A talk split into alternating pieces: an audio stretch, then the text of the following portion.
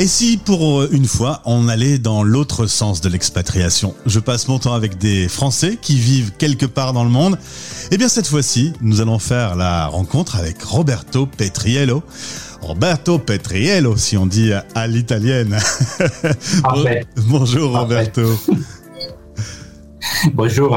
Euh, merci de nous accorder quelques minutes. Tu as un, un planning chargé. Tu es directeur juridique pour le Crédit Agricole Consumer Finance, c'est un gros poste, euh, un poste à forte responsabilité.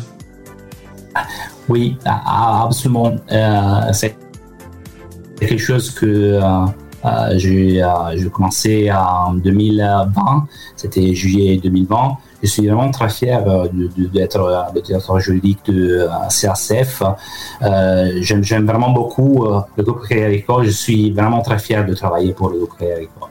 C'est une institution française, euh, je pense, est connue vraiment partout en France. Je pense aussi. Euh, alors, on n'est pas très très loin, hein, l'Italie, euh, la France, mais pourtant, ce sont bien deux régions du monde qui sont différentes. Tu es originaire, toi, de Milan.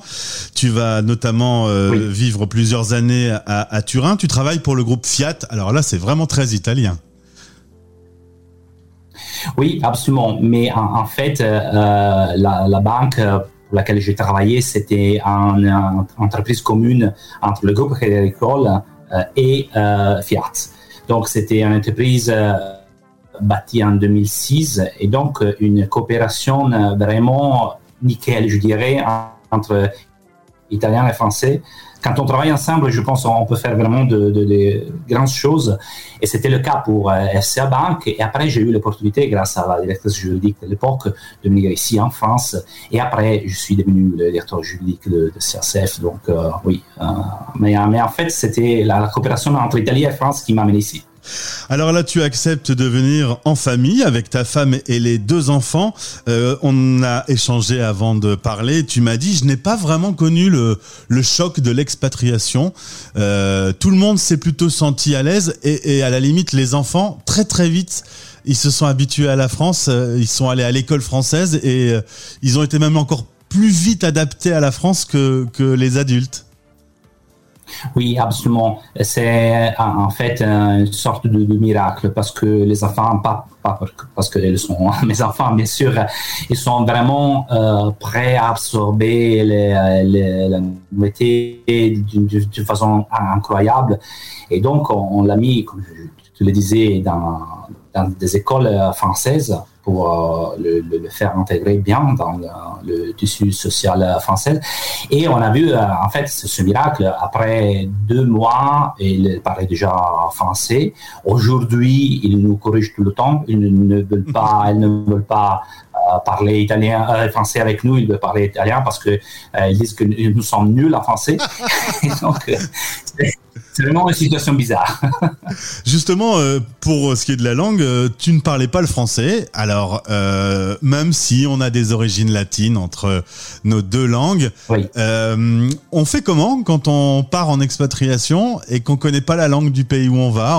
On, se jette sur un site internet et on s'abonne pour apprendre la langue?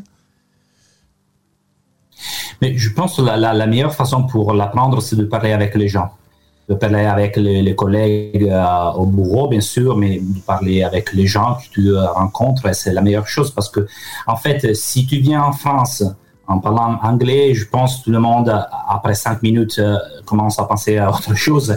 Mais si, si tu fais vraiment des efforts, les Français sont vraiment très contents, ils t'aident. Ils t'aident, ils te corrigent, ils te donnent euh, les, bonnes suggestions pour l'accent, même si vous voyez, mon accent n'a pas eu beaucoup d'évolution. Il reste très italien. Mais, en fait, le, parler avec le, gens, il t'aide vraiment beaucoup. Euh, évidemment, lorsque tu arrives en France, on est en septembre 2019. Quelques mois plus tard, la France va regarder l'Italie en disant Ouh là là, ces Italiens, ils ont chopé le Covid. Nous, on n'a rien. Vraiment, les Italiens, ils savent pas se tenir. Tu te souviens de cette période? C'était incroyable. Oui. Oui, oui, absolument, absolument.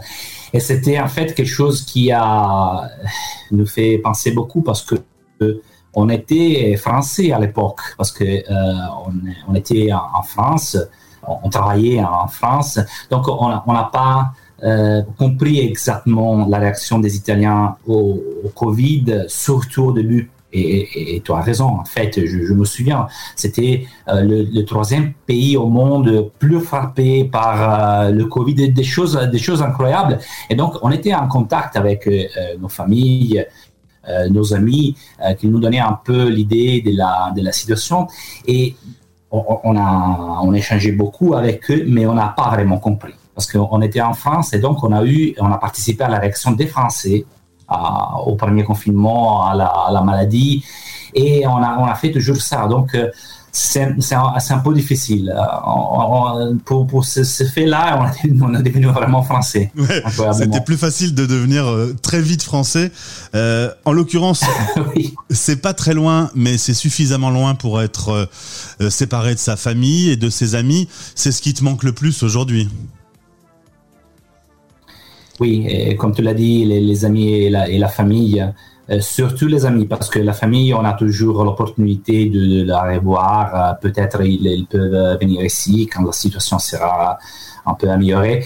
Mais les amis, oui, les amis, pas parce qu'ils sont italiens, mais euh, parce que ce sont les anciens amis d'une vie entière. Donc, c'est dommage de le, revoir avec régulièrement, je dirais. Donc, oui, c'est ça la chose qui plus. On va résoudre le problème tout de suite. On est d'accord que les Français ne savent pas faire de pizza et ne savent pas cuisiner de pâtes. Tu es d'accord avec moi? Oui, absolument. mais, vous pouvez progresser beaucoup. Hein. Justement, tu me disais que d'un point de vue culinaire, l'excellence dans la cuisine, même si elle est chère, euh, elle est meilleure qu'en Italie. Oui, sachez-vous, bien sûr, c'est clair. Vous êtes vraiment, vraiment très bien sur euh, la, cuisine euh, d'autres gammes, je dirais, vous êtes vraiment, vraiment très bien. J'essayais avec ma famille de restaurant et j'étais vraiment content.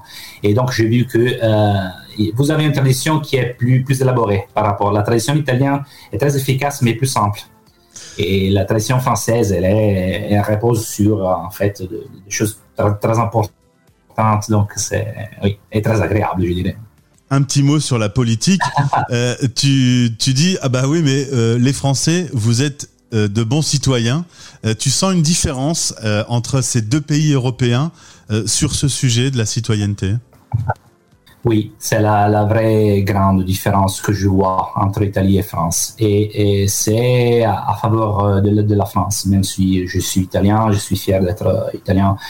Je suis convaincu que, en, fait, par exemple, la politique en France est meilleure vous avez des, gens qui sont plus euh, sérieux, je dirais.